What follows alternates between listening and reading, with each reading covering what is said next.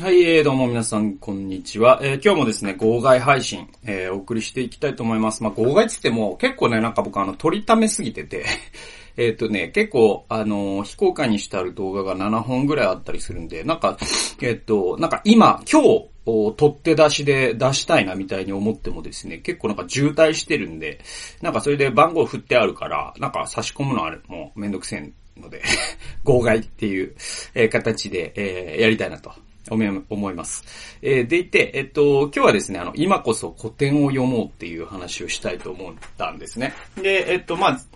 前回の動画で僕はポモドーロテクニックっていう、その、在宅ワークっていうのは結構テクニックいるんだよっていうか、あの、なんか、急にやれと言われて、急にできる人は本当に優秀な人なんだろうなとは思うけど、僕にはできないと思うんで、やっぱりこう、あの、じゅ、うん、技術が必要でね。えっと、それはなんかオフィスに出勤して仕事をする以上の技術が僕は必要なんじゃないかなと思ってて、だからこそまあ作家の人とかもスランプがあるわけで。だからその辺をね、えー、僕はちょっと語っていきたいなと思ったということがありまして、ポモドーロテクニックという、まあ30分おき。えー、本当はまあ25分5分なんですけども、25分仕事をして5分休憩するっていうリズムでやるっていう。まあその辺は自分でやりながらですね、あとまあその仕事の業態によってもまたそういうリズムって変わってくると思うし、そういうことをこうアレンジしながら自分なりにこう試行錯誤していくってことかな。えー、それがすごい大事だと思います。で、えっと、結構ね、あのこの話ってちょっと深くて、あのなんか気合とかね、意志力でやろうとするとね、どうしてもね、あの、時間、タイムカードを押さない形式で働くとね、気合とか意志力でやろうとすると、絶対ね、夜型になるんですよ。で、深夜に仕事をして、えっと、朝方に寝るみたいな、えー、っと、なんだろう、生活リズムになってね、やってる気にはなるんですけど、実はね、すごいね、うん、まあ僕の経験上、そういう感じで気合でやって、えっと、要は成果物が えー、それに見合ったことはありません。で、結局、主観的にどれだけ自分が頑張ってるかって意味がないっていうか、えっ、と、それって、お客さんからしたら知ったことかよっていう話だし、まあ仕事のパートナーでもいいけど、あなたがちゃんと期限以内に、あるいはもう期限よりも早く仕事を終わらせてるってことが、えー、一番大事なんでね。えー、っと、そういう意味でも、こう自分を支えるものっていうのを気合ではなくて構造に変えるっていうのはすごい大事なことでね。えっ、ー、と、気合で支えるとそうやってずれ込んでいくんですけれども、構造で支えるとですね、本当に割とうまくいくんだなっていうのを僕はこの数年で発見してきて、構造を支え、構造で支えるっていうのはつまり、えー、僕のポモドーロ、僕だったらポポモドーロテクニックみたいな形で、ある種の儀式化、儀式化するんですよね。えっ、ー、と、だからその一、一論ルーティンじゃないですけど、僕はその、えっ、と、毎朝このポモドーロテクニックに基づいて、ドゥーリストを書いて、で、こういう表を書く。えー、で、自分の一日の流れを決めるっていうルーティンをすることが、なんか儀式になってて、それでまあ脳のスイッチがオンになるみたいなことがあるんで。まあそういう構造で自分を支えていくっていうのはすごい大事なことだと僕は思います。で、えっと、今回はですね、古典を読もうっていう話なんですね。で、というのは、あのー、おそらく、まあ、多くの方々が今、この新型コロナウイルスの流行によって、行動がね、制限されているはずで、うんと、でいてまた、あの、人と会う予定っていうのが、キャンセルされたっていう人は多いと思います。僕も、あの、結構たくさんいろんな予定がキャンセルになってですね。で、あの、自分には関係なくても、イベント自体がなくなるとかあるじゃないですか。そのプロジェクト自体がなくなるとか、あの、あるんで、えっと、そうすると、いろんなものが連鎖反応的にね、なくなっていって、で、そうするとね、あの、仕事、スケジュールは、割とスカスカになると。で、あの、いっぱい電話会議してるよっていう人もいるかもしれませんけれども、あの、電話会議って実は効率いいんですよね。うんと、ある意味ではね。あの、実は、これも、実は条件付きなんですけれども、これはまた別な話です。だけれども、あの、効率いいっていうのは、その短期的に見れば、うんと、つまり移動の時間とかね、えっと、喫茶店で会うんだったら喫茶店で注文して、で、あの、世間話をして、えー、暑いですね、なんつって。で、で、あの、僕はアイスコーヒーでブラックで、え、ブラックなんですか？とかで、やっぱブラックがいいんですよ、みたいな会話とかって、まあ時間の無駄じゃないですか。だから、だから、えっと、そういうのがなくなるんでね、電話会会議だと、本当にもういきなり本題から入って本題で終わるみたいなことができるんで、えっと、そうすると効率は良くなるんで、うんと、時間はね、どうしたって余ると思うんですよね。余るっていうのも変だけど、うん、またその多忙中毒って僕が前言った話によれば、えこういう時でも人は忙しいふりをしたいということがきっとあるんでしょうね。で、そういう人もいるんでしょう。で、まあそういう人は、あの、大変だなと思います。ご愁傷様にと思いますよ。でも、重要なのは、こうやって本当に時間が余った時にその時間を使うということには知性が必要なんですね。ものすごい忙しい時に曲芸的にいろんなものをなんかこう、あの、回していく。えー、もう忙しい忙しいって言いながら、いろんなもう仕事もタスクを今10個抱えてるよとかって言っていく。えー、その忙しさって実は体力は必要なんだけれども、知性はいらないんですね。でも時間、時間がポンって余った時に、その時に本当に意味のあることをできるかどうかっていうのは知性が必要になってくるんですよね。で、えー、僕が提案したいのは、まあ、それぞれにいろんなことがあるでしょう。で、特に僕は、あの、前の時間術大全という動画でも言ったんですけれども、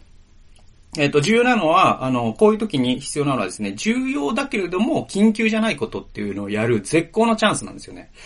で、それはなんかこう、長期的な計画を立てるっていうこともいいかもしれない。あるいはなんかずっとやろうやろうと思っていたけども、やれなかったことをやるっていうのもいいかもしれない。で、家族だったらもう家族の時間を過ごして、えー、そして、えー、なんだろうな、今までやったことのなかったような、こう、話し合いとか、あまあ、クリスチャンだったら恋愛のやり方をするとか、えー、そういういい機会だと思います。えー、でもですね、まあ今は、だから、あの、私服の時ってあるじゃないですか。あメスが服すると書いて。えっ、ー、と、私服の時ってっていう、えなんだろう、今はこう力を貯める時だぞっていう考え方で言えば、今はまさにそういう時期なのかなと思うんですよね。で、えっ、と、こういう時に本当に与えられた時間というのを有効に使えるかどうか、あこういう時に忙しいふりをするっていうのは時間を無駄にしてることに他ならないと僕は思うんで、えっ、と、忙しくないということをまず受け入れる勇気が必要です。で、えっ、と、受け入れた上でそれを有効に活かすという、その2段階が必要で、だから多忙中毒の人は今は本当に大変だなと思います。で、僕今すごい体調がいいんですよね。これはまあ僕の、あとはね、あの、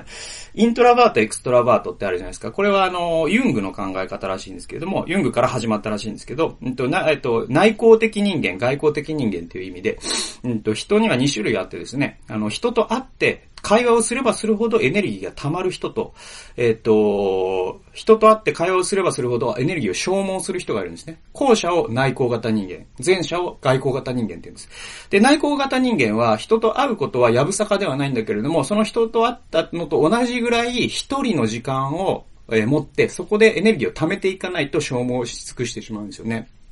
で、僕はもう典型的な内向型人間で、極度の人見知りだし、なるべく人と話したくないっていう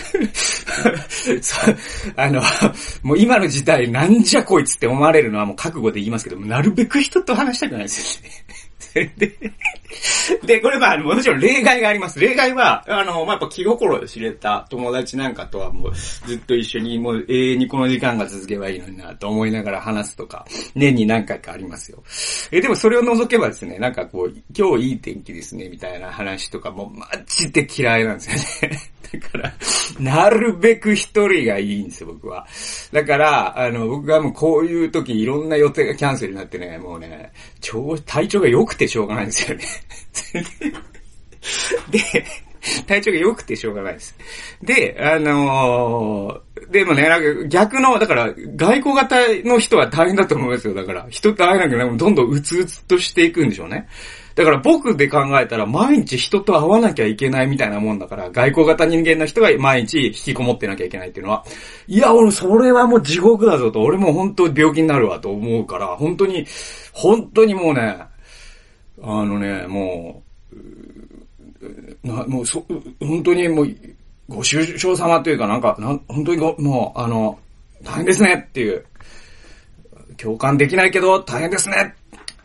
って思います。外交型人間の人に対しては。だけど、そういう人も、まあまあそういう人なりに、なんかバーチャル飲み会とかやってる人って多分そういう人で。で、まあそれはそれで僕は全然共感できないけど、まあ、あの、やったらいいと思うしね。いろいろクリエイティブにやっていったらいいのかなとは思います。で、あのー、でね、あのー、僕がちょっと、やっと本題に入るとですね、今その時間を有効に使うっていうことのためには、まあその自分が暇だということを受け入れる勇気ですね。つまり、多忙中毒の状態にある人は、それを受け入れられないですから。まずはそこから始めましょう。で、内的安定っていうのがある程度ないと、自分が忙しくないということを認めるのが難しいぐらいの今の世の中の風潮になっていますから、まずそれを手に入れましょう。で、内的安定が持ってる人は自分は忙しくないっていうことを受け入れられます。じゃあ受け入れた上で次に知性が必要ですね。その与えられた時間をどのように使うかっていうのには知性が必要です。ただただ忙しくしているのには知性は必要ないですけれども。え、だとするならば僕がおすすめしたいのはいろ、いろいろあります。まあもちろんあの、いっぱいお祈りするとかもいいでしょう。クリスチャンだったら。えー、っと、なんだろう、こう、自分の将来計画を立てるとかでもいいでしょう。えー、子供の教育について妻と話し合うでもいいでしょう。まあ、いろいろありますわ。えー、だけど、まあ、万人にとってきっとこういう時にやった方がいいんだろうなと思う、僕のおすすめはですね、古典を読むってことなんですよね。で、古典ってですね、普段、なかなかね、あの、読書っていう中でもさらに、えー、っと、重要じゃけ、だけど緊急じゃないみたいなところがあって、僕も、え、っと、全読書の割合で言うと、古典率はですね、10%はないですね。5%か、うん、3%みたいな感じです。だから、えっと、年に、えっと、僕は300冊ぐらい読みますけれども、その中で古典というものに分類されるのって、5冊ないぐらいかな。年に下手したら1冊2冊とかだと思います。古典というものを読むっていうのは。っていうのはいろいろ理由があって、一つは古典は読むのに時間がかかるからです。えー、っと、そうなんですよね。やっぱあの、噛みこなす咀嚼力が必要なんで、なんだろう、食べ物で言うとね、なんかその辺のビジネス書とかって、新書みたいなのって、食べ物で言うとね、なんだろうな。あのね、食べ物で言ったら、えー、綿菓子かな。あもう口に入れたらふわって溶けるみたいな感じね。で、えっと、ちょっとハードめの、なんだろう、ハードカバーのさ、えっと、ピケティの、えー、ピケティはもうハードすぎるか。あの、えー、そうですね。ユバルノア・ハラリの、えー、サピエンス全史をじゃあ読みましょう。これはですね、ちょっとまあ、あの、ステーキぐらいはあるんじゃないですかね。ステーキ。はい。で、えっと、で、まあ、あの、その中間に、まあ、ポテトチップスみたいな本もあれば、いろんな本があるんですけれども、その古典っていうのはね、どんな感じかって言ったらね、えー、そうだな例えばね、あのー、ま、かつお節一本食いましょうみたいなのに近いかもしれないですね。口の中で何年溶かしゃいいんだみたいな感じになるっていうかだから硬いんです、とにかく。うん。だからみんな敬遠するしっていうのがあるんだけど、その効果たるや絶大でっていうのがあってね。だからまさに典型的な重要だけど緊急じゃないです。緊急に古典を読まなきゃいけないみたいなのって、もうそもそも古典の効用がないですからね。緊急に読むっていう時点でね。で、あの、よく僕はその、あの、割かしたくさん本を読むんで、えっと、聞かれることに、本を読む速さってどうなんだろうと。早いんですか？陣内さん、本を読むのって早いんですか？遅いんですか？みたいなことすごい聞かれるときあるんですけど、実はね、それって、あの、質問として本質的ではなくて、あの、速さはあんまり関係ないんですよね。速読ができることのメリットって僕はゼロだと思います。意味がないです。で、だから僕速読に興味ないです。ただ早くはなっていきます。えー、どうして早くなるかというと、実はね、そのあるジャンル、あるジャンルの定本と言われるものがあります。これは古典とはちょっと違うんですけれども、そのジャンルでこれを読んどけっていう本があるんですよ。で、それはどうやって知ることができるかというと、複数の、えー、あるジャンルに関する複数の本を取って、えっ、と、10個のうち5個以上に引用されているような本っていうのがあります、必ず。えー、例えばですね、メディアの関係で言うと、マクルーハンという人の、ま、メディア論という本があ必ず引用されています。だから、マクルーハンのメディア論を読むっていうのが、め、この今のメディアというものを理解する。こう、インターネットも含めてですよ。理解する上で、えっ、と、一番大事な、あ定本になるんですね。で、実はですね、この定本を読むと、そのジャンルに関する新書とかを読むスピードは倍以上に上がります。これは言えます。だからマフグルーハン読んでるとメディアに関する新書は、あの、1時間以内に読めるようになります。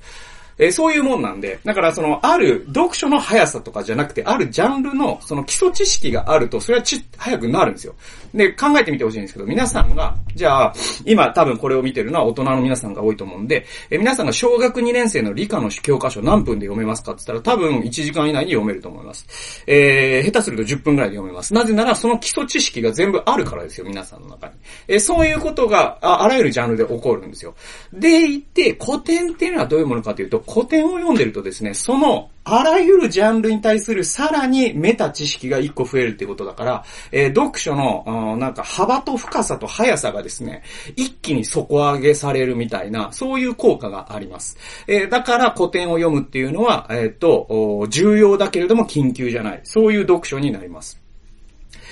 で、えっと、古典、一口に古典と言ってもですね、本当にいろんなものがあります。まあ、本当にもう超代表的なのはマルクスの資本論です。ちなみに僕、資本論読んだことないです。あの、何回かやりかけて挫折してるんで、えこの10年以内にはどう、え読めたらいいな、ぐらいに思っています。古典ってそんな感じなんです。一生をかけて取り組む感じですね。で、えっと、まあ、あの、これが古典だよ、これが古典だよって明確に、あの、えっと、本を開いて、えっと、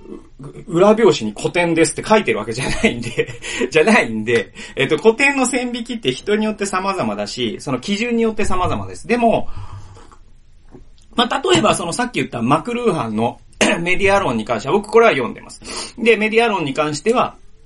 えっ、と、古典と言って、ほとんどの人が古典に分類すると思います。で、えっ、と、どういうじゃ、えっ、とね、うーん、条件をつけるかというと、例えばね、えっと、書かれて50年以上経ってるとかね、100年以上経ってる。でも、未だに読まれ続けているものっていうのを、まあ、は、あ古典と分類していいでしょう。あるいは、まあ、定本っていうのも、ある種の古典に、えー、どんどん未来においては分類されていくんで、例えば、定本では、えっと、今の新自由主義経済について知りたければ、定本2つあって、えっと、ハイエクという、フリードリヒ・ハイエクという人の霊族の道。えー、それから、えっと、えっとですね、えー、フリードマンですね。トーマス・フリードマンっていう人の、えっと、なんだったかな。資本主義の、えー、資本主義と自由だったかなえー、っていう本です。えー、これ僕二つとも読んでますね。はい。えー、そんな感じで、えっ、と、あらゆるジャンルで古典ってまた、うんと、違ってくるんで、えっと、一概にこれが古典で、これが古典じゃないっていう分類はできません。だけども、でもね、誰がどう考えても古典だと言えるものっていうのはあります。何冊かあります。で、えっと、その辺を中心に紹介していこうと思った時に僕が思い出した一冊の本がありまして、それがですね、えっと、池上彰さんが書いたですね、えっ、ー、と、世界を変えた10冊の本っていう本があります。で、これに紹介されているのは、えー、ほぼ古典と考えていいでしょう。で、10冊、えー、僕は全部、これからまあホワイトボードとかないんですけども、あの、紹介していきますね。まず一つ目、アンネの日記を挙げてるんですよね。池上さん。で、アンネの日記はじゃあ古典かって言ったら、古典じゃないっていう人もいると思います。だけど、えー、池上彰さんはアンネの日記を挙げています。で、これは、あのね、僕はなんで挙げたかっていうのが大事で、アンネの日記が大事というよりも、僕実は多分ね、アンネの日記読んでない気がするな。読んでないんですよね。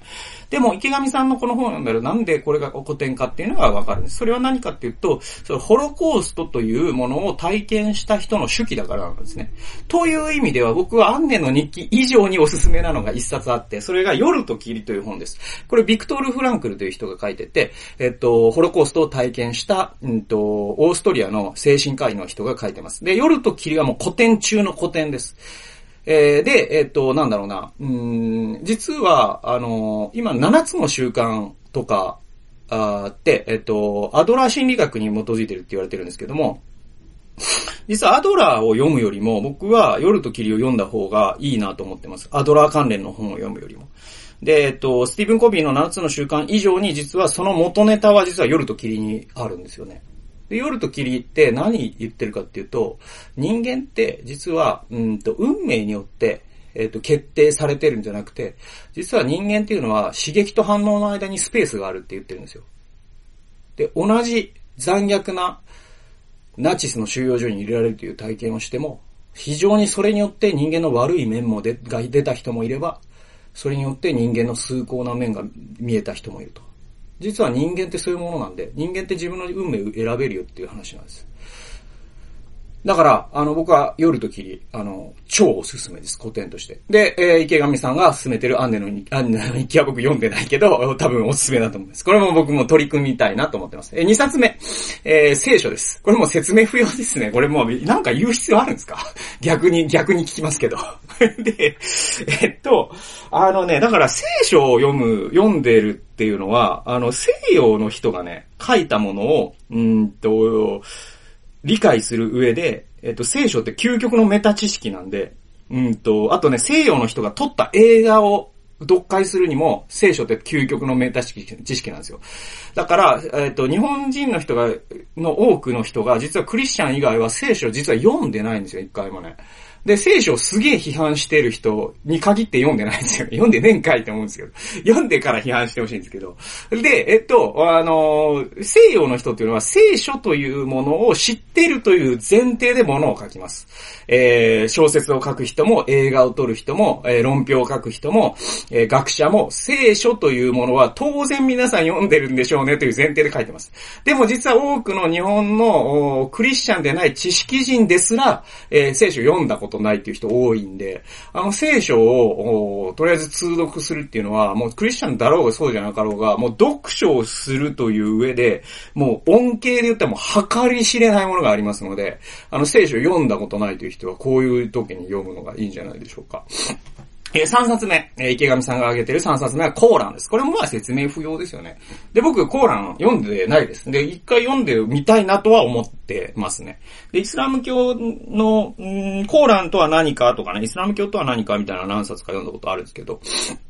やっぱりこの、この世界人口のね、えっ、と、まあ、あの、な、何パーセントなんだ、何割かの人がイスラム教だという世界に我々は住む世界の市民として、え彼らがどういう行動原理で、え動いているのかということを偏見なく知るっていうのはすごく大事で、えーだから彼らの内在的な論理を知るっていう上でコーランを読んだことがあるっていうのは非常に、えっ、と、メリットがあるなっていうのは僕は、えー本当に池上さんに同意しますね。で、えー、4冊目。4冊目はですね、これはですね、マックス・ウェーバーのですね、プロテスタンティズムの精神と資本主義のせい、あ、ごめんなさい、プロ、プロ、えっ、と、プロテスタンティズムの倫理と、えー資本主義の精神ですね。はい。はい。倫理と資本主義の精神。えーこれはまあ、あの、略してプロリンって言われるんですけど、プロリン、プロリンって言われるんですけれども、あの、これは僕読みました。うんとね、これはね、すごいですよ。うんと、なんだろうな。えっ、と、ハイエクとかね、フリードマンを読むのに、さらに、えっ、と、もっと基礎になる資本主義とは何か、なんで資本主義というものができてきたのかっていうことの、えー卓越した説明なんで、えー非常にですね、あの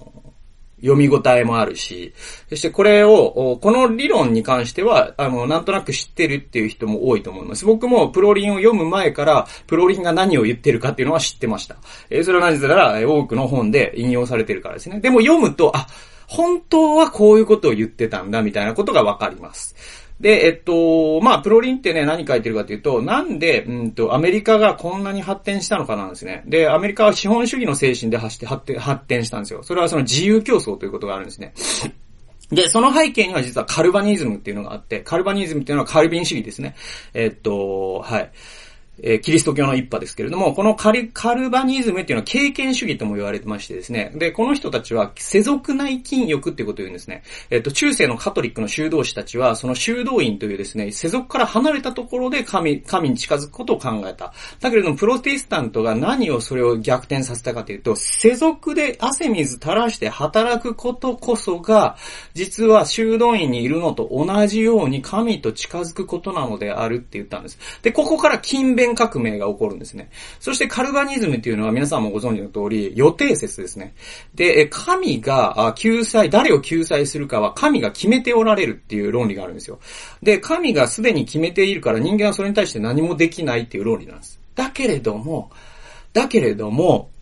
この経済的に商売とかで経済的に成功した人というのは、神が救いに選んだ人である可能性が高いっていう論理も含むんです。そうすると、なぜか人々は勤勉に働くようになるっていう、え、そういう論、え、ロジックで、えっ、とプロ、プロテスタント、そのカルバニズムという下地がある、えー、資本主義経済を採用した社会っていうのが発展するのは何かっていうのを分析したのがですね、えっと、マックス・ウェーバーの、えー、プロ、プロリンなんですね。はい。で、えっとね、まあ僕、ここ、これに関してはね、あの、池上さんの解説をメモをちょっと、あの、自分なりにメモしてるんで、ちょっと読みますと、こういうことも書いてあるんですね。国家、かっこ警察と軍隊を暴力装置と呼んだ。え実はね、マックス・ウェーバーってね、国家を暴力装置って呼んだ人なんですね。で、レーニン、かっこ国家と革命と、ウェーバー、かっこ国家のみが暴力を独占できる。えー、っていうことの対比なんだと。これ面白いですよね。実は暴力装置ってウェーバーが言ったのは、実は、あの、レーニンを意識してるんですね。レーニンは国家だけじゃなくて革命家も暴力を独占していいって思ってたんだけど、え、それに対して対抗軸として、え、国家だけが、えー、暴力を独占するっていうのが、まあ、あの、近代国家のあり方だよって言ったのがウェーバーなんだっていう話とか、あと、コーランの利子を取ってはならないという制約の中で経済、金融活動を行うための創意工夫がイスラム金融の、えー、流星をもたらし、プロテンスタンティズムの制約と禁欲という、せ、えっ、ー、と、あ、禁欲という制約が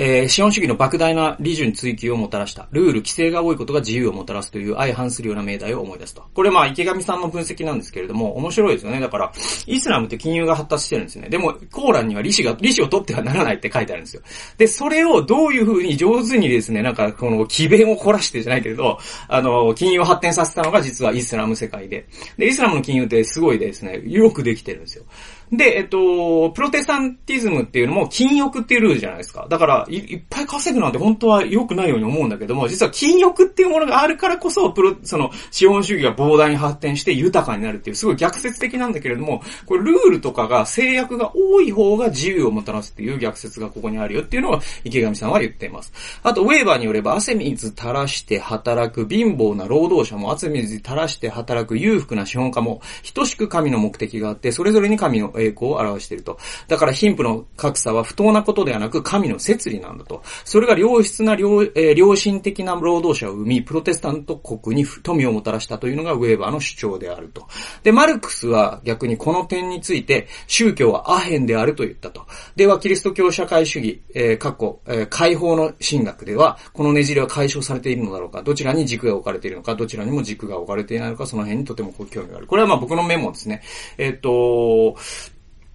あの、ウェーバーは宗教を肯定してるんですね。だから、その、労働者、えっ、と、低賃金の労働者も、えっ、と、企業の CEO も、それが神の飯なんだから、それでベストを尽くせばいいんだって言うんです言ったんですよ。だけれど、マルクスはこれを、宗教が人々の目くらましをして、そういう格差があるという現実から目を背けさせてると。だから宗教はアヘンだって、マルクスは言ったんです。実はこれ、ま、ウェーバーの主張もマルクスの主張も両方一理あるし、実は両方とも僕は聖書的だと思うんですよ、逆にね。で、解放の神学っていう、これあのー、南米から出てきたですね、ググスタボ・グッティエレスという人がですね、まあ中心になって始めた、その神学がありまして、これは実はそのマルクス主義のキリスト教への適用と言われてるんですよね。だからそのキリスト教を資本主義側に振るとマックス・ウェーバーになるんだけれども、キリスト教を社会主義側に振ると解放の神学になるんですよ。この辺がだからそのバッチバチに喧嘩してるのか、それともある程度の融合ができるのかみたいなことが僕はすごく、えー、興味のある、自分の人生の中でも興味のあるテーマですね。えー、今どこまで行きました？えー、1、2、3、4、5冊目です。5冊目はですね、資本論。あまあこれまあ最初に僕言いましたけども、これも古典中の古典です。カール・マルクスという人が書きましたね。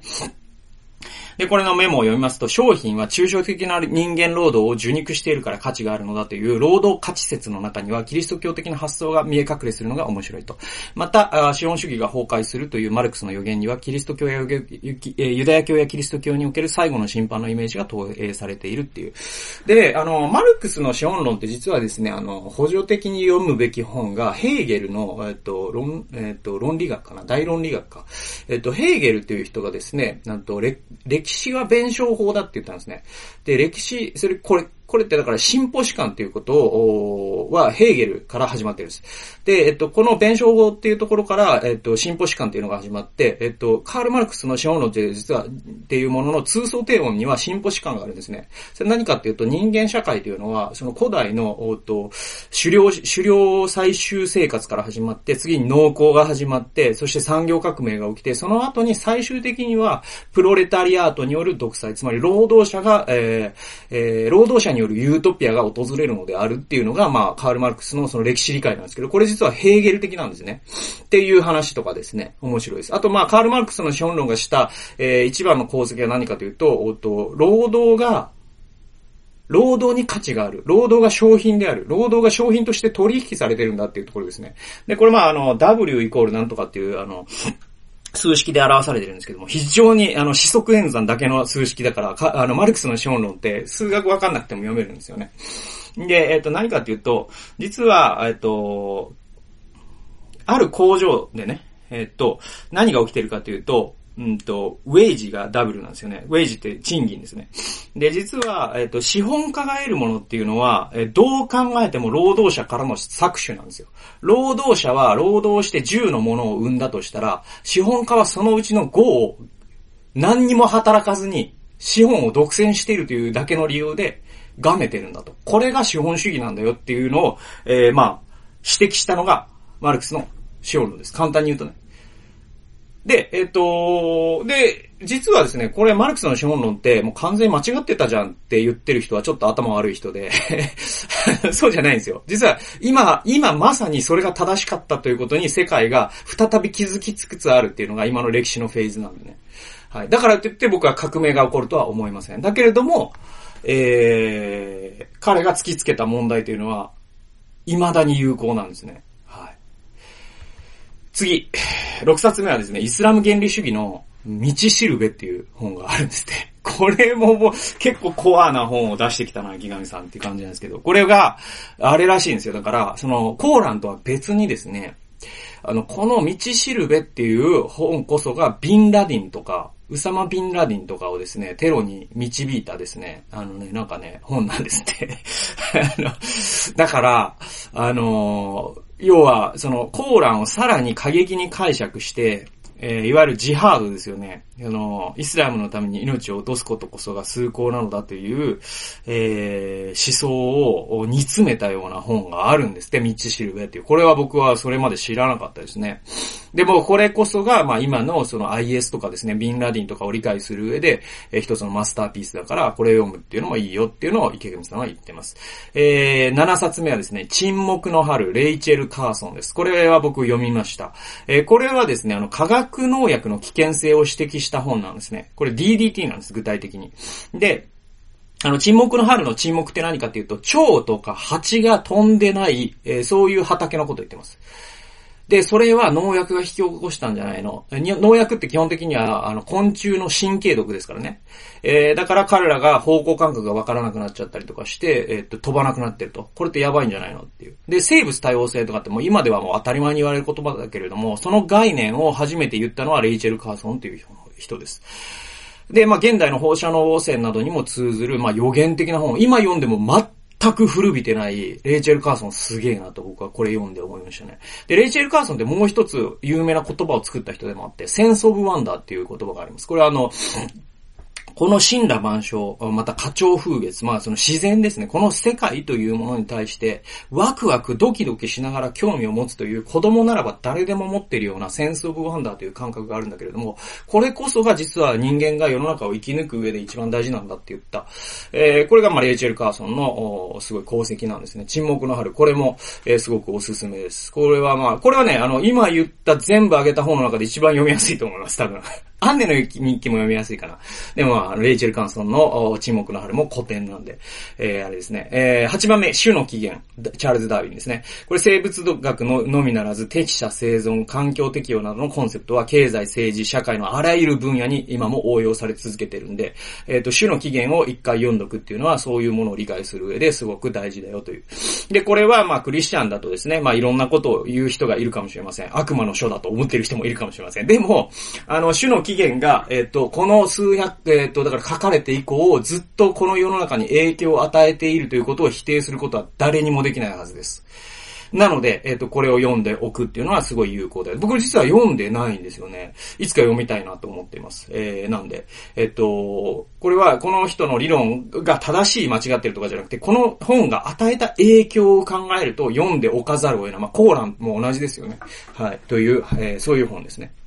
えー、ここのつ目、えー、ケインズの、えー、雇用利子及び貨幣の一般理論。ですね。一般論理か。雇用利子及び貨幣の一般論理。えー、ケインズ。えー、ジョン・メイナード・ケインズという人ですね。これは財政出動によって、その、そしてその上数効果によって資本主義の破綻を回避したっていう意味ですごい世界を変えたんだって、池上彰さんは言ってます。で、ジョン・メイ、ナード・ケインズはですね、この人僕、あの、ケイこれは僕も、僕もこれは読んで、読んでないですね。これも読んでないです、僕は。んで、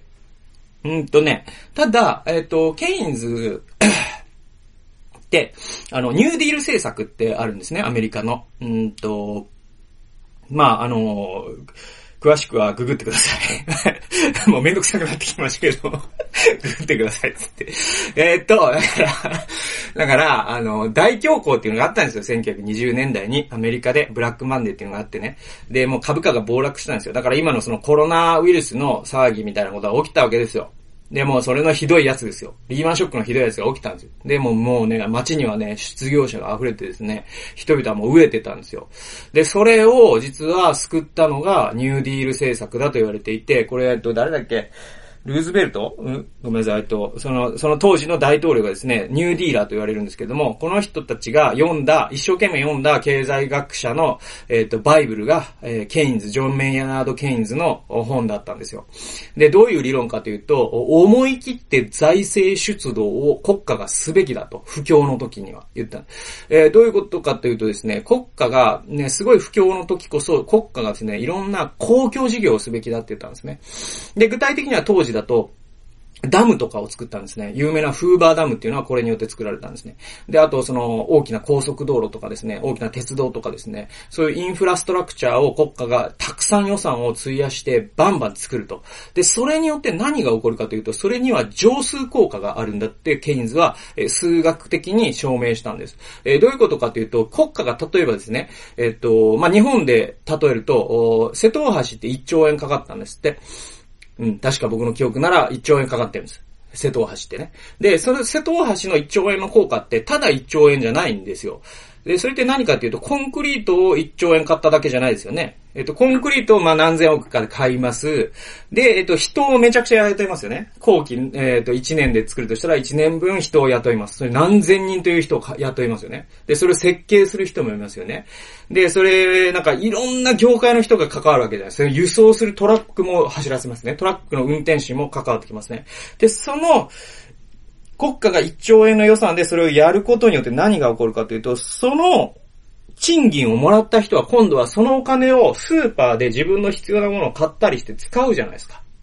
で、そういう風にして、で、またスーパーの賃金をもらった人は、えっ、ー、と、スーパーが儲かったことによって、えっ、ー、と、スーパーの賃金が増えて、それによってまた次の消費をするじゃないですか。そういう風に消費が連鎖していくことによって、国家がじゃあ1兆円のプロジェクトをするとですね、えー、実際の経済効果っていうのは10兆円ぐらいになるっていう、上数効果っていうのを言ったんですね。だから、あの、不況の時こそ、え国家は財政出動をすべきであるっていう、えそういう考え方です。実はですね、アベノニミクスってね、実はちょっとケインズっぽいんですよね。そういう意味ではね。あの、財政出動をバンバンして、えっ、ー、と、お金を国に回すっていう意味では、実は現代のケインズ主義なんですね、安倍さんってね。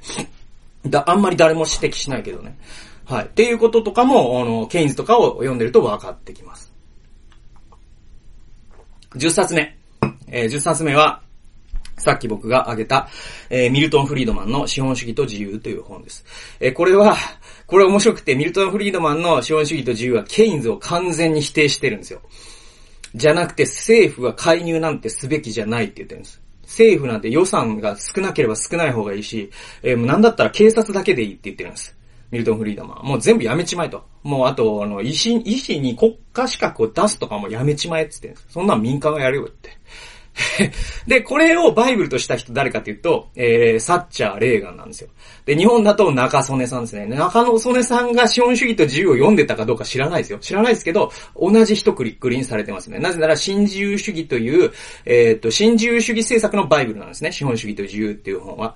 で、えっと、これ実はですね、ちょっと強者の論理っていうのも拭いきれないですね、この本ってね。えっと、資本主義と自由を読んですごいね、スカッとする人って、自分が強者な人ですね。ちょっと能力が高かったりとか、お金を稼ぐ力があったりする人はすごい嬉しいですよね、これを読むとね。えー、でもすごい非常にまた合理的で、功利主義的で、メリ、えー、的なんですね。で、メリトクラシー。まあ、能力がある人が成功すべきだっていう、えー、考え方が背後にあります。えー、だから弱者が読むとこれを、えー、読んだら気がめいるばかりですね。